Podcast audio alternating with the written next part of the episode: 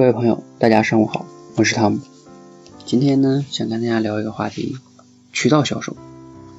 我相信可能有人听过一句话哈，叫“渠道为王”，也就是在十年、二十年以前，那个时候真的是这样的，渠道为王。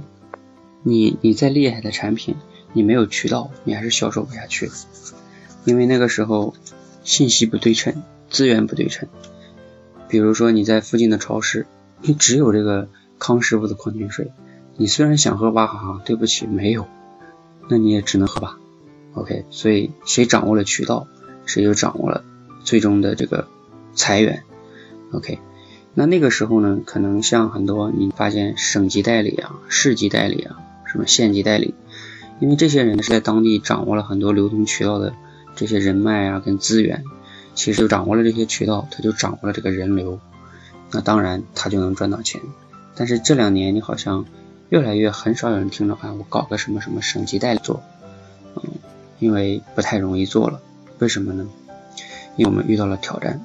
第一个挑战就来源于电子商务的挑战，因为我们尤其是你看这种快递啊，这什么圆通啊、顺丰啊，还有京东的快递，它已经慢慢的要遍布全国了，像蚂蚁搬家一样。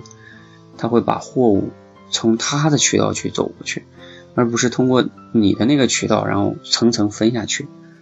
所以电子商务的影响导致你的渠道被架空了，因为它可以通过快递去送，这是第一大挑战。第二大挑战是，如果有的朋友去听那个逻辑思维的话，你会发现罗胖子用一点五个小时就卖出去，应该是八千箱书吧。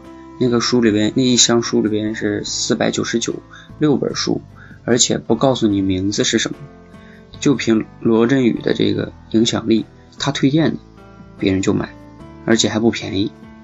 这个让很多传统的这些出版社们都，还有这种渠道，就销售书的渠道们，这些人都很震惊啊，因为游戏规则变了，他们以前的那种方式说，那我有渠道，你当然要通过我这发行了。然后我才能给你卖下去，我给你走新华书店，走走什么地方，走当当。错，他靠的是什么？罗振宇的逻辑思维自己好像据据说有两百多万会员吧，好像还不止。再加上罗振宇罗振宇自己的个人的影响力，所以他自己就成了一个渠道，天然的渠道，他直接就卖东西了。或者说用一个营销里的词，可能就是品牌，他个人就有强大的品牌号召力。那你的渠道没有用，OK，这两大挑战可能还有啊。那最后呢，聊一点什么呢？如果你是做渠道销售的，那我觉得你要思考两个方面吧，个人的一点建议哈。第一个呢，就是你仔细想想，万达广场跟淘宝天猫其实是一样的，只不过是说他们是在两个不同的世界。万达广场在的世界是现实中世界，就是人流聚集最聚集的地方，所以呢，有人就在里面开餐馆、开服装店卖东西对吗。那你会发现，淘宝跟天猫也一样，它每天有大量的人在访问他们的网站，所以呢，别的人就会让上面去开商店，所以他们本质上是一样的，只不过一个是在现实的世界，一个是在互联网的世界，把人流圈住，然后开始开店，所以。如果你原来的渠道是建立在线下的，那对不起哈，你要思考一下，在互联网的这个世界中，你如何还能占据一些渠道，比如说微博、公众号等等等等等等，嗯，这是你思考的方向。如果你错过了，那可能你未来也比较有挑战。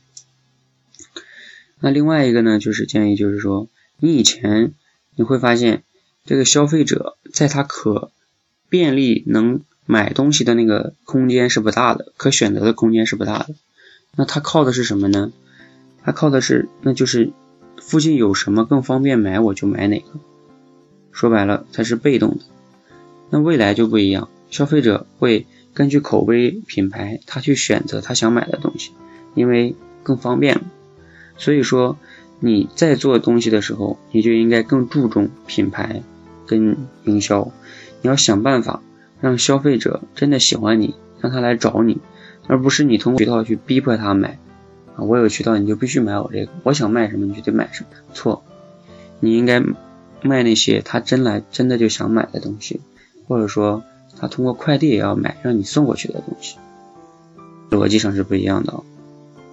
OK，最后稍微总结一下吧。